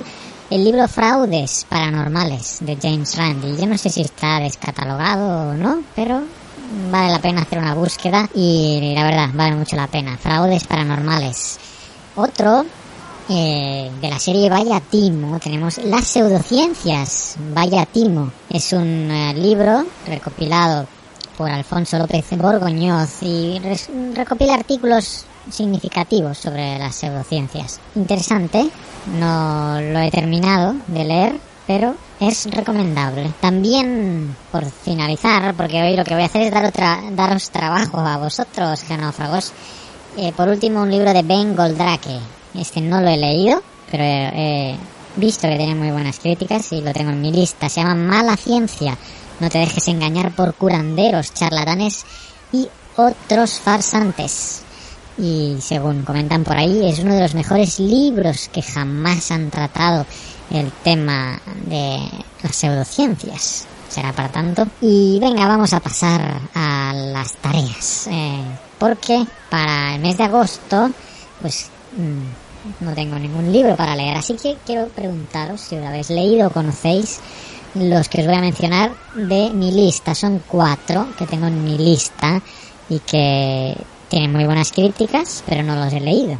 El primero es un libro que se eh, titula ¿Qué pasaría si? de Randall Munroe y es un libro en el que el humor y la ciencia se unen para dar explicación a todo tipo de preguntas curiosas. Así que, bueno, ahí queda, daros un, un- paseo por las referencias de este libro en casadelibro.com, por ejemplo. No es que haga propaganda, pero bueno, ahí es un punto donde podéis encontrar la sinopsis de estos libros. Está basado en algunos eh, dibujos también, cómicos, viñetas. Así que parece interesante este libro. ¿Qué pasaría si? de Randall Munro. El siguiente es un libro de Elizabeth Colbert que se llama La sexta extinción. La sinopsis dice los seres humanos serán los responsables de la mayor extinción en la Tierra desde que un asteroide impactó contra ella y acabó con los dinosaurios. En este libro, Colbert explora cómo la actividad humana, el consumo de combustibles fósiles, la acidificación de los océanos, la contaminación, la deforestación y las migraciones forzadas amenazan la forma de vida en el planeta. Bueno, interesante.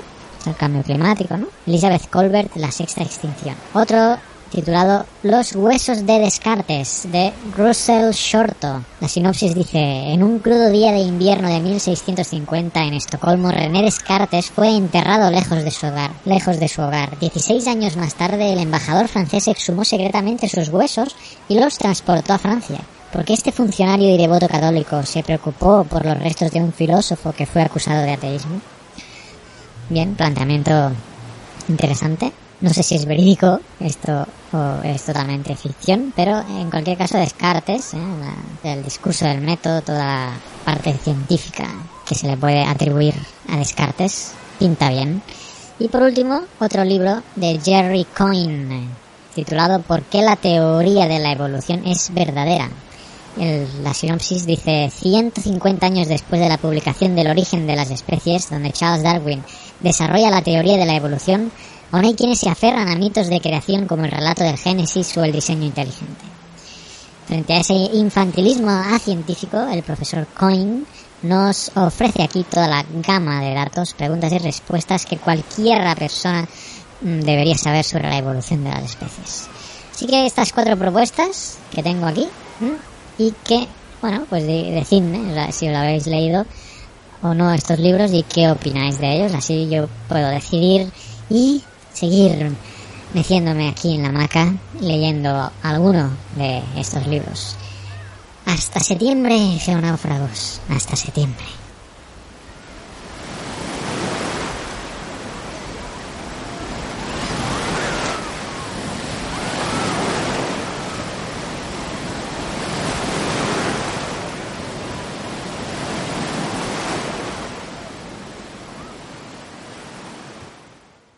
Exploración espacial por Naum Chazarra. Hola a todos. Sin duda, la noticia estrella de este mes en cuanto a geología planetaria se refiere ha sido la fugaz visita de la sonda New Horizons al sistema de Plutón, que ha descubierto un mundo mucho más complejo de lo que se esperaba.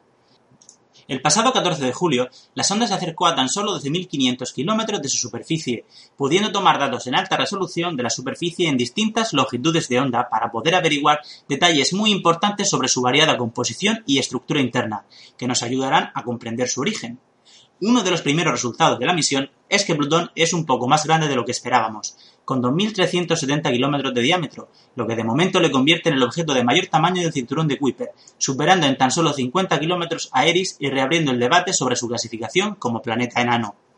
Otro de los descubrimientos más importantes es que al menos una parte de la superficie de Plutón es muy joven, es decir, que no se aprecian cráteres de impacto. Esto quiere decir que debe haber, o ha habido en el pasado reciente, procesos que se encarguen de rejuvenecer la superficie y borrar los cráteres, que son, de alguna manera, las arrugas de los planetas y los satélites naturales del sistema solar.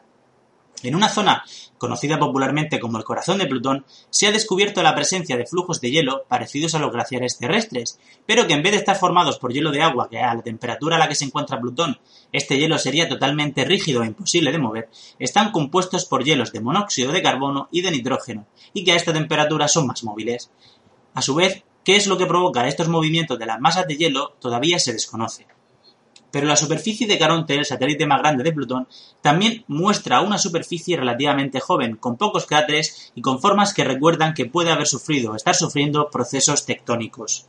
Otro de los detalles que ha sorprendido de la atmósfera de Plutón ha sido el descubrimiento de una capa de niebla que llega hasta los 130 kilómetros de altura, que se forma cuando la luz ultravioleta del Sol comienza a destruir las moléculas de metano, formando otros compuestos orgánicos como el etileno y el acetileno, que al ir cayendo sobre las capas más bajas se van congelando, formando esta capa de niebla tan característica. A día de hoy todavía se desconocen muchos datos y es que la New Horizon solo ha transmitido a la Tierra aproximadamente el 5% de todos los que tiene almacenados y que a partir de septiembre durante un periodo que se extenderá más de un año comenzará a transmitirlos a nuestro planeta. Siguiendo con otro planeta enano, en este caso con Ceres, el misterio de los puntos blancos sobre su superficie sigue creciendo. Y es que las imágenes tomadas por la sonda Dawn de uno de los conjuntos de puntos blancos que se encuentran dentro del cráter Ocator, está mostrando señales de la existencia de una atmósfera local en determinadas horas del día, cuando el Sol ilumina esa parte. El año pasado se dio la noticia del descubrimiento de vapor de agua sobre Ceres, por lo que podría existir alguna relación entre este descubrimiento y los puntos blancos, pero es un asunto que todavía está abierto a la discusión y para el que habrá que esperar a las nuevas imágenes y datos para conocer qué procesos están ocurriendo realmente. Volviendo a un punto más cercano, concretamente a Marte, el Curiosity ha hecho un descubrimiento sorprendente, rocas con una composición similar a la de la corteza continental terrestre. Hasta ahora, Marte se había visto como un planeta cuya composición era principalmente basáltica, más parecida a la corteza oceánica de nuestro planeta. Pero este descubrimiento pone de manifiesto la existencia de rocas muy parecidas a las que se formaron durante el Eón arcaico en la Tierra y que han quedado expuestas en la superficie gracias a que el cráter Gale ha profundizado 4 kilómetros en la corteza de Marte. Esto es todo por hoy. Que paséis un buen verano y hasta septiembre.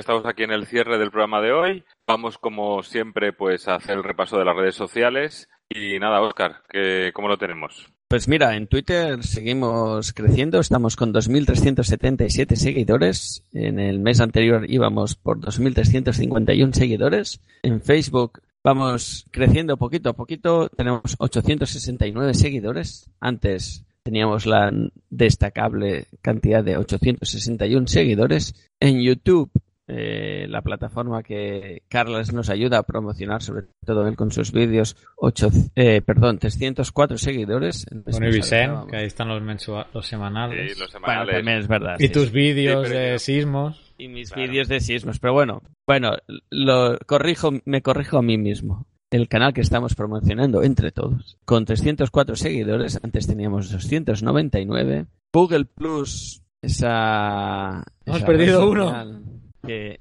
lo raro es que no se pierda la red social, ¿eh? Hemos perdido un seguidor, pero yo Pero insisto, ¿dónde ha ido? ¿Dónde ha ido? Se ha ido a Evox, como Se ha ido a ¿no? Que hemos ganado uno. Que llevábamos meses, ¿no? Con los mismos en Evox. Sí, vamos con... No recuerdo. Te diría que sí. Bueno, Google Plus teníamos 37, tenemos ahora 37, el mes pasado teníamos 38, Evox, como hemos dicho, tenemos 30 y el mes pasado en teoría teníamos 29. Eh, tenemos TuneIn con 137 seguidores y antes teníamos 133. Así que hasta aquí nuestro repaso a las redes sociales. Pues muy bien, pues vamos a ir con, con los comentarios de nuestros oyentes, que nos encanta. Este- pasa que este mes tenemos poquitos, pero bueno.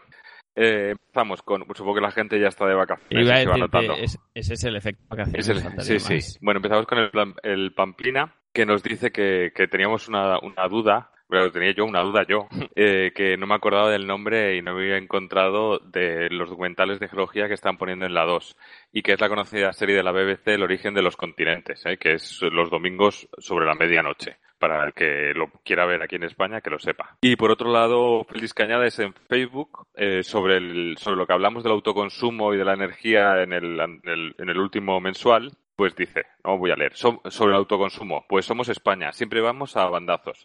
Para mí no fue bueno dar tanto al principio a tantos años en subvenciones a las energías renovables. No sé por qué tienes que comprar un, no, no sé por qué tienes que comprar una eléctrica lo que produce otro al triple del precio del mercado por ley. Pero tampoco es bueno, bastante peor lo que se quiere hacer aquí, porque voy a tener que pagar yo por lo que yo produzco a nadie, y más si pago yo toda la instalación, como mucho que me dejen venderlo o negociarlo con las eléctricas.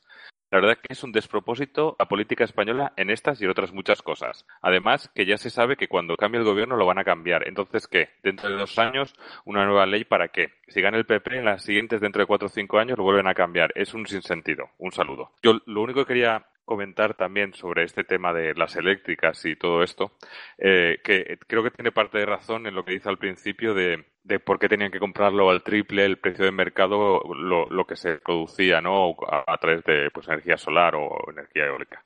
Lo que quiero recordar es que hay una gran cantidad de sectores en España y sobre todo en Europa que, que están subvencionados, ¿no? Desde el campo, ¿no? El campo, la ganadería, la leche, eh, le dan subvenciones a grandes fábricas de coches para que se mantengan en determinadas poblaciones. Entonces yo entiendo que igual, si, que si era el triple o tal, que era excesivo, creo que eso siempre se puede discutir, pero que cuando estás haciendo una energía renovable que se supone que tiene un beneficio también para el medio ambiente, el autoconsumo, que eso estuviese subvencionado, a mí en principio eso no, me parece mal. Las, cómo se subvenciona, quién se subvenciona, qué cantidades, eso siempre será discutible, pero que, que determinadas energías o que tienen que entrar en el mercado y que tienen pues ciertas des desventajas y eso, pues que se incentive, pues con las subvenciones me parece que es una buena forma. Y nada, ya está. Yo no tengo más comentarios por hoy. Oscar. Pues bien, pasamos a los comentarios que me han dejado para mí. Eh, tengo uno de Pablo Coronado.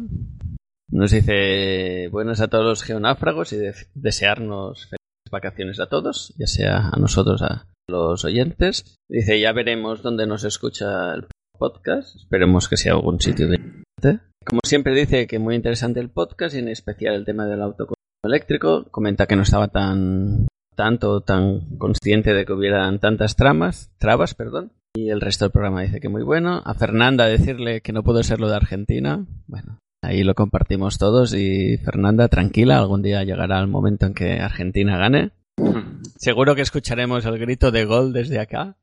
Y, y Pedro y Naún dicen su línea con bastantes buenas noticias, sobre todo dice Naún con la Filae, y que esperan buenas también sobre Plutón. Y hace una petición que mm, yo, como este año voy muy estresado, me había olvidado totalmente y ahora... ¿Te has olvidado de que estabas estresado? No, me había olvidado totalmente de lo que voy a leer. Y gracias aquí a Pablo Coronado por recordarlo. Y, y dice, quizá me haya adelantado. No, no, gracias a ti por recordármelo. Eh, y va a haber concurso de fotos geológicas. ¿Os acordáis que cada año hemos hecho un geo... geo ¿Cómo lo llamábamos a la etiqueta? Geocastaway verano el primer año y luego... Sí, Geocast sí. Creo que se quedó igual, ¿no? Geocast Sí. verano o algo así.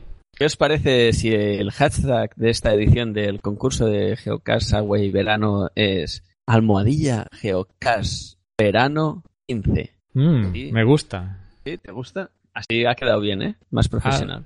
Almohadilla Geocast verano 15. Pues venga, ya sabéis. Luego los iremos colgando en Flickr, ¿eh? Ya, esto, todo esto lo colgamos en nuestro álbum de Flickr. Y le decimos concurso de fotos geológicas o, o recogida de fotos geológicas. No sé si podemos hacer concurso como tal, pero bueno. Algo sortearemos. Algo, Algo, sortearemos. sorteare- algo pensaremos, ¿no, Carlos? De hecho, hay algo preparado para octubre y bueno, bueno, ya hablaremos en septiembre. Vale, pues. Dejemos el, el- ¿cómo se llama? El cliffhanger. Y tenemos también un comentario de Ma- Marisa Castiñeiras, como no. Eh, espero que no diga esto, no lo digáis en público y lo esté leyendo, porque no me lo he leído aún. Dice, lo primero, como siempre, eh, enhorabuena por ese premio en Ciencia en Acción que comentábamos al inicio. Eh, dice que ya nos ha felicitado en el blog, que nos sigue, aunque es mucho lo que trabajáis. Entre el blog y la biblioteca y YouTube no siempre tiene tiempo para todo, pero que nos va siguiendo y que nos superamos cada día, que da gusto vernos y oírnos y que cuánta información buena y actual. Dice, comenta lo que también decíamos en inicio de que tiene una pena porque Ciencia en Acción iba a ser en Coruña y debido a cambios con el nuevo equipo del ayuntamiento no será. Como sabéis, será en Viladecans. Así que, Carlas, yo no sé lo que decías de la riada. Eh, Sí, No, no, la- la- creo que fue marea. Pedro lo que lo comentó. No, pero lo de la, ma- la- la marea es como se llama el partido político Ah, vale, que vale, ha ganado vale, en La vale. Coruña. Como ha dicho antes, una marea, yo digo, uy, ¿qué pasa? ¿Cómo, aquí? cómo? O sea, que se me ha ido la olla totalmente. Sí, Totalmente, sí, pero- lo de la- yo también ahora sí, lo de la marea es el... no sé Bueno, si- pues- No decir nada porque digo, no vamos a dejarlo. Vamos a Pero- tener que hacer una pensado, edición. Esto debe ser un problema presupuestario, no puede ser que se haya ido al garete la, la sede. Pero bueno, Bueno, vamos a tener que poner una nota en la intro, porque ahora No, cuando, no, lo, no pongas nota, ahora Carlos. cuando lo edite. que la gente pero cuando llegue al final se dé cuenta de. espera, bueno, sigue, sigue, es que quiero buscar el tweet, creo que era de Pedro, Casti- eh, sí, de Pedro, y voy a leerlo textualmente a ver qué entendéis vosotros. Pero, tienes sigue, sigue, que mientras lo busco. lo hacía en broma, ¿eh? el, el tuit de Pedro, ¿no? Bueno, Ya, ya, pero que yo me lo tragué totalmente. o sea, ¿Sabes por qué? Porque estoy muy susceptible de, de- de la erosión que está habiendo aquí en El Salvador, en toda la costa, que también se están llevando las pobres casitas de la gente. Entonces, debí relacionarlo así directamente. Pero bueno, sigue, sigue, voy a buscar el tweet. Bueno, total, que eso, que el problema es, es un tema presupuestario y si acaso la marea es el partido de gobierno que ha subido, ¿no? Eh, a gobernar. ¿Qué más? Dice que hay un proyecto de bio- biomedicina con sus alumnos y que también fue seleccionado como finalista. Pero que por ahora no hay becas y no sabe si podrá ir a Vela de o no. ¿Qué más? Nos comenta también que han sido convocados por los museos coruñenses los premios Prisma, que ya fuimos una vez. Seguramente este año volveremos a presentarnos. Y nada, que, ya basta por decirnos y que nos sigue. Eh, decirle a Marisa que gracias. Ah, ya, sí, a Marisa. Eh, gracias por mantenernos informados de los posibles premios, que siempre es un placer. Nos avisen porque ya veis que tanto Carlas como yo estamos despistados. Vicent, por lo menos, es el serio del equipo y está ahí para aguantarnos a nosotros. Aquí en Cataluña decimos es el pal de payé. el- Perdón, perdón, ¿de qué me he despistado yo? Me, perdi- me he de perdido. la Me, marea. me he despistado, De lo ¿de estoy marea, despistado? De lo de la marea, de lo de la marea. Ah, vale. No, espera, mira, ya te he encontrado el tweet. Nosotros, nosotros tuiteamos que habíamos ganado el premio, tal, ¿no? Y contesta Pedro, lástima que la sede de A Coruña se la llevó la marea. Nos veremos en Viladecans. Entonces yo que iba a entender, pues digo, coño, pues estaba al lado de la costa y pasó algo. Y luego le contesta Bueno. Marisa, yo a lo mejor también voy, una lástima que no sea Coruña. El agujero era gordo, pero ciencia Sí, no es gasto, es inversión. de- de- sí. Sí, lo voy a mencionar. Es un problema de desconocimiento de la política local de la Coruña. Claro, claro, totalmente. Entonces, Marea es un partido político. La María Atlántica creo que se llama. Y es quien ha ganado la alcaldía de, de La Coruña. Mm, Lo que no te puedo decir no- es, sé que es que tiene que ver con un movimiento popular, lo que no sé si, si, digamos, si está vinculada a Podemos o no, eso no lo, no lo, lo desconozco. Bueno, Pero sí pues- que está, digamos, en ese entorno de movimientos populares como ahora Madrid o como eh, el de Ada Colau en Barcelona, ¿no? Y, Como mínimo ya tengo anécdota. El día que vaya a recoger el premio, ya podré hacer una, una pequeña broma. Sí, eran las charlas. por- no lo digas en público. Ahí, Hombre, pero ¿cómo que delante del micro, delante de todos. Bueno, estoy aquí. Carles se pensaba que se llevó la marea. Bueno, Gracias pido por disculpas por, mi malentendido. La culpa es de Pedro. Saludo, Pedro. Eh, ¿Qué más? ¿Qué, ¿Te hago un Pues comentario nada, más? sí, ya, ya está el comentario hecho y te doy paso a ti para ver qué nos comentas tú, Carlos. Vale, no, pues vamos a terminar. Algunas menciones de tweets. eh, bueno, primero que ¿Sí? León Mirunga Ah, sí, sí. Sí, eh, había eh, cambiado, había escrito, ¿no? Lo de que la película Jurassic Park hubiese sido en otras eras geológicas, ¿no? Ah, sí, Hablaba. nos envió. Era un vídeo que nos pasó por Facebook. Al León Mirunga, muy interesante. Y pues, está en nuestro Facebook colgado, lo podéis ver. Pues eso, lo que dice. Jurassic Park, pero en diferentes eh, eh, épocas geológicas con, con los correspondientes eh, seres vivos de esas épocas. Ahí está en Facebook para que, para que os paséis a verlo. Y ahora sí iba a mencionar algunos de los tweets y luego los comentarios que a, raíz de que publicamos el premio pues nos habéis dejado. En Twitter primero nos escribió Eduard em, tras escuchar el último mensual comentar que tengo escritos 74 podcasts aunque hay muchos que han dejado de publicar esto bueno a raíz de que mencionábamos que yo concretamente mencionaba que la mayoría de gente pues no creo que escuchara un montón de podcasts sino pues aquellos que específicamente eh, les gusta la temática ¿eh? nos conté- y nos escribía aquí Eduardo Filo que tiene 74 suscripciones yo creo que tengo 40, ah, pero obviamente tampoco no, no todos actualizan. Así que, eh, bueno, eh, yo no sé cómo hacer ¿eh? para escuchar 74 podcasts. Javier Fresco también en Twitter, ¿eh? Enhorabuena, muy merecido. Una ocasión más para daros las gracias por vuestra labor, que hay mucho trabajo ahí detrás. También tenemos felicitaciones en Twitter de Geo Infinita. Eh, Ferwen, eh, la Fernanda, Paciencia la Nostra, eh, otro podcast de ciencia, también nos felicitaba. Eh, Pablo Coronado, no esperaba menos de vosotros, felicidades. También Marisa, también aquí en Twitter, el propio Pedro, Moisés Municio, os lo merecéis, una gran labor durante seis años. Seis años, ¿eh? Sí, sí, en, en octubre, este octubre creo que haremos seis años. Se te dice pronto, ¿eh? Seis años, ¿eh? Sí, Pasado más rápido, vaya. sí, sí, increíble. Blog de Cam también nos decía en catalán, nos decía Bona gent, premi merescut, buena gente, merecido premio. También Eureka SGN, muy, moltes felicitats, cracks, muchas felicidades, cracks. Charlie Encinas mencionaba aquí un tweet que decía las dotes interpretativas de GeoCharlie en el en Geocastaway no son nada desdeñables lo decía por eh, la historia la bueno la trilogía eh, de, de la longitud esa historia increíble de cómo un relojero inglés pues elaboró un reloj para saber exactamente la longitud en que se encontraban los barcos y bueno, me menciona ahí que las dosis interpretativas. Yo le escribí que ya me habían contactado para suplir al doblador de Brad Pitt cuando cuando, se jubile. Eh, bueno, era una broma, ¿eh? No te lo hayas creído. Ya sé que mi voz es aterciopelada, pero no, no me han contactado. Y luego los comentarios en Facebook. Ariel Eberle, excelente, felicitaciones, muy merecido reconocimiento por tanto esfuerzo, contagiándonos el amor por las ciencias de la Tierra. Adelante por muchos premios más. Uh, Netsi Kachai, felicitaciones, gracias por el trabajo que hacen para todos nosotros, bien merecido el premio.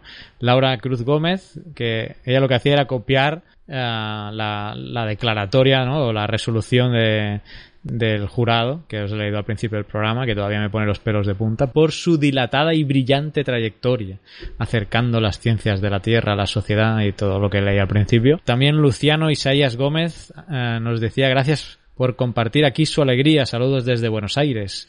Félix Cañadas, felicidades. Algo normal ante el gran trabajo que realizáis. Un saludo. Pablo Coronado, Muchas gracias a vosotros por enseñarnos tantas cosas y en mi caso engancharme a la geología. Felicidades y a seguir. También Ángeles Gómez, wow, enhorabuena, os merecéis eso y mucho más. Un besazo.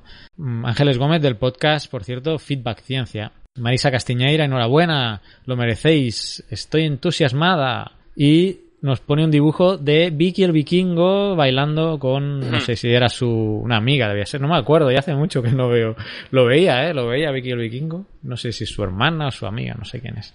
Pero están ahí bailando, felices y contentos, Vicky el vikingo y, y su amiga rubia, no, no recuerdo. Sí, no sé si era hermana. ¿Tenía hermana Vicky el vikingo? Mm, no sé. No recuerdo. Yo me acuerdo de Jackie y Nuka, pero Vicky el vikingo ya no En fin. queda fuera. Joana Méndez, felicidades, buen trabajo. Juan Manuel Sevillano, enhorabuena, recompensa el trabajo bien hecho, seguid así. Marta Pérez Folgado, eh, cuánto me alegro. eh. Marta, que la entrevistamos, ¿os acordáis? Con el programa de, la- de los buques de exploración oceánica. Un programa bien interesante, ¿eh? Si alguien Que- lo quiere volver a escuchar. Sí, sí, sí. Espectacular. No me acuerdo qué número era. Ese programa, por cierto, lo fue el que presentamos en la... No, al- en Ciencia este que el de Coruña, los museos de, de Coruña, y, eh, en la edición anterior. Así que bueno, no, y no lo podemos volver a presentar porque ya era la de 2013 y ahora tenemos que buscar un programa de, del 2014. Por cierto, ahora que menciono esto, podríamos eh, mencionar que eh, Geonáufragos del Mundo a proponernos un programa del 2014 ¿eh? que se haya emitido en 2014 eh, que penséis que podamos presentar a, A los premios este co- Prisma. a estos premios Prisma ¿eh? tiene que ser un programa del 2014 a ver si coincidís varios y, y los que más os guste o sea el programa que más haya gustado pues eh, será el que enviemos así que bueno sí lo menciono así de rasquis porque me he acordado ahora pero os animamos a algún precandidato a ver si coinciden con nosotros o no. Sí, programa del 2014. Eh, me quedan dos mm, felicitaciones aquí del Ilustre Colegio de Geólogos. ¿eh? Nos ha puesto enhorabuena. Y por Nos último gusta tenemos... que nos felicite el Colegio de Geólogos también. Sí, sí. Y por último, Javier Vitores, tenemos un enhorabuena. Así que estos son todos los comentarios que nos han hecho en, pues aquí en, en el post de Facebook que hab- donde habíamos puesto que habíamos ganado este premio del que estamos súper súper contentos y ilusionados y que bueno en octubre pues irá Oscar a recoger ese diploma y nada más hasta aquí este programa de julio Eh, tú ¿Sí? explica la verdad. ¿Quién tienes eh, de familia ahí en el premio? ¿El jurado lo, lo has untado o cómo lo has hecho? No, no, yo no he hecho nada. De hecho, cuando enviaron el correo pensaba que era gracias por participar, pero luego sí, luego empecé a leer y Lo tuviste que leer vi la resolución y casi me lloro ahí cuan- cuando leo el texto. Además compartido, como decías, con un gran programa de divulgación científica de la televisión catalana. Que, que tiene unos poquitos medios más que nosotros. Sí, Sí. algún medio más, ¿no? Sí. Así que, bueno, realmente no, no tengo palabras para mm, agradecer a todos los que colaboran en el podcast y, a todos los genáufragos que estáis ahí mes tras mes, semana tras semana, ahora que tenemos también los, los semanales. Y nada, eso, muchos, muchos, muchos agradecimientos, muchas gracias a todos. Nosotros seguiremos hasta que nos, Hasta que nos deje el tiempo. algo, ¿no? No, ¿cómo? Te digo, vamos a seguir hasta que nos den el bitácoras, ¿no? Como. No, no, no, no. Iba a decir que seguiremos produciendo contenido hasta que vale. nos lleguen las fuerzas, iba a decir. Sí nos vamos a presentar a este concurso de prismas y por eso os decíamos, pues, el programa de 2014 que más os haya gustado, nos lo decís para, para hacer un conteo y, pues, enviarlo a concurso. Eh, y por mi parte nada más, solo dejar ese cliffhanger que mencionaba antes, que tenemos preparadas novedades para cuando regresemos en septiembre que creemos que os van a gustar y os van a interesar. Ah, pero ahí va a quedar de momento. La resolución después de las vacaciones. Sí, para ya cuando regresemos, que será seguramente la segunda semana de septiembre con un semanal, es lo más probable. ¿eh? Hacia Uy, la el- segunda semana de septiembre a mí me cae mal, ¿eh? Eso es... He dicho con un semanal Ah, vale, que- vale. en el que tú no participas, pero te animamos, ¿eh, Vicent? Que, es- que se Sí, pase sí. por los semanales. Por A ver supuesto. si este, que digo que a ver si este año puedo estar más presente en los semanales, con un poco de suerte. A ver. Oscar, la persona más atareada del mundo. O que gestionan peor su tiempo, que también podría ser eso. ¿eh? Ah, puede ser. Vicent, ¿ibas a decir? No, no, nada, nada, ya está. Ah, nada. Pues chicos, un placer eh, de nuevo en este mensual.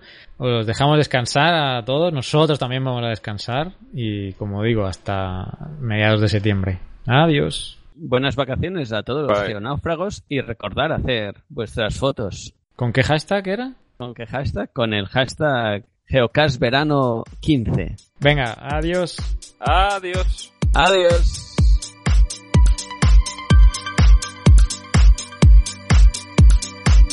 Envíanos tus comentarios, preguntas o sugerencias a geocastaway.gmail.com. Puedes escribirnos en nuestra web geocastaway.com. Búscanos en Facebook y en Twitter. Y escúchanos también a través de iTunes, Evox o Miro.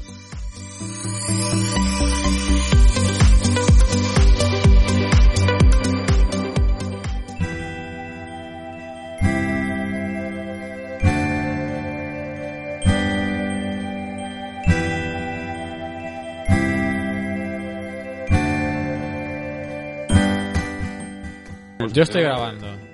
¿Alguien más que grabe? Porque... Yo estoy grabando también. Vale, pues venga. 3, Oscar, que done 2... que ya estoy en cuenta regresiva. 3, 2... Espérate. Ignition. Y la New Horizons llega al cinturón de Cooper. ¿Ya? Sí, has dicho que empezabas, yo me he puesto serio. Ah, no, que me has dicho un momento. 3. Estaba enviando un tuit de rigor. Vale, vale, va. 3, 2, 1. Y esto sí, ya lo hemos publicado en nuestro pod, pod, perdón. Se te corta, yo no oigo, no te oigo, Oscar. No, no te oye, Oscar. ¿No me oís? corta. Se Hola, te hola. corta. El nivel, la sensibilidad del TeamSpeak lo debes tener eh, muy alta a lo mejor. No lo sé, ¿eh? Puede Sí, ser eso. Segueix tallant o només ha sigut quan parlava? Quan parlava. Quan et baixava el volum de la veu jo em sembla que se't tallava. Em sembla que era això, però no. Pot ser, eh? Sí, perquè es tallava com al final de cada, de cada frase, cada paraula. Es tallava al final. Settings, options... No sé si será eso. Captura y lo ponéis a menos 10, ¿eh? Hola, hola, hola. Mm, Ahora no sé, espera, jo ahora. ja et dic jo quan ho tinc. Sí, jo lo tengo a menos 10. Ja quan ho tenies? A, a zero. Vale, torna ahí. 3, 2, 1. Ok. Ei, ei, ei. Hola, hola, hola. Com, com se diu el premi ja que estem aquí? És que estava buscant... Això No fotis. Eh, Estaba buscando comunicación no, científica. ciencia en acción. Això, ciencia en acción. Y el premio es la divulgación científica, ¿no? En Trabajos de divulgación científica. Espera, a ver, te lo voy a copiar en el guion. Un segundo. Hola, buena tarde. Bueno, es que es el último de la temporada, no podíamos eh, tener un programa normal.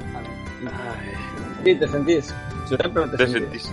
Esto está grabando y creo que este mes, pues sí, efectivamente, señores. Si estás oyendo esto en el programa, estás Voy- oyendo voy las parar. tomas falsas. Va, voy No, a parar. t'havia demanat 6 de... De calamares, eh, dos de Sí, sí, albóndigas. sí, sí. Mira, voy a aprovechar para contar un chiste que no tiene nada que ver con la geología, pero es, es invención. Perdoneu, que és una cosa de feina. Sí, bueno, estaba aprofitant para contar un acudit. Son dos equipos de patos que están jugando a fútbol. ¿Sabéis cómo acaba el partido? A ver. Empatados. No te digo quién me lo ha pasado porque, bueno. Pero Tu madre, lo- tu madre, Él ya lo sabe. madre. Él ya lo sabe. Tu madre Va, tu padre. eh, no, no comments. ¿Qué, Oscar? ¿Cuenta regresiva a Ignition? No, no, espera't un segon que estic quadrant uns... Ah, estás haciendo una orden de langostinos. Sí, de, de lechugas. Segundo. Hola, buenas tardes. Eh, empezamos desde el principio, ¿no?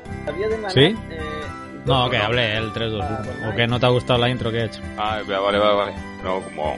No, como se ha cortado cuando empezaba a hablar él, ahí lo empalmo. Vale. Estaba a ver, tengo otro chiste por ahí, a ver si me acuerdo. Vale, pues... Ah, era un pato tan pequeño, tan pequeño, que sabes cómo lo llamaban. Patín. No. Mejor el de antes, ¿no? No, ninguno. Te fulla de robo ya, No sé por qué, no sé por qué nos haces esto.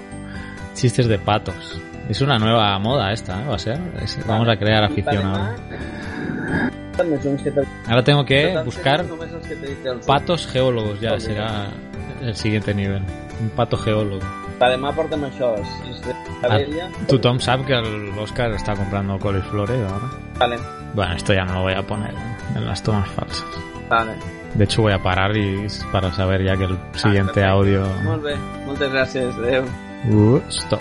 O Geocast Verano, ¿no? Yo iba a decir, este año si queréis podemos hacer Geocast Verano eh, almohadilla 15, para así estar seguros de que es el año que toca.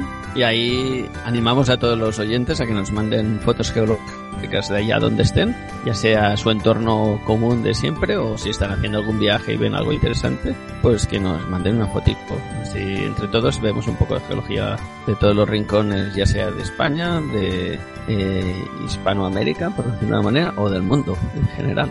A ver, repite la- el hashtag porque no me ha quedado claro. Si no me ha quedado claro a No te ha mí. quedado, joder. No te ha quedado claro a ti. Es que has dicho Geocast, verano, Almohadilla, almohadilla no, he dicho 15. Geocast Verano, almohadilla 15, ¿no? ¿No ¿Os parece bien? A ver, O- pero un hashtag tiene que ir almohadilla adelante. O sea, almohadilla, Geocast verano 15. Sí, vale, pues sí, almohadilla, perdón, Geocast Verano 15. Dejémoslo así, más fácil, sí, sí. Que aún no lo había escrito. Pero sí, sí, demasiada almohadilla por el medio, tienes toda razón. No va, di- dilo bien. No, que no. Que almohadilla, Geocast. No, di- quiero 3, 2, 1 y repite como que ya lo hubieras preparado hace un mes. Para que no quede así. Empieza como. Vale, pues eh, el hashtag de este, este esta edición va a ser tal.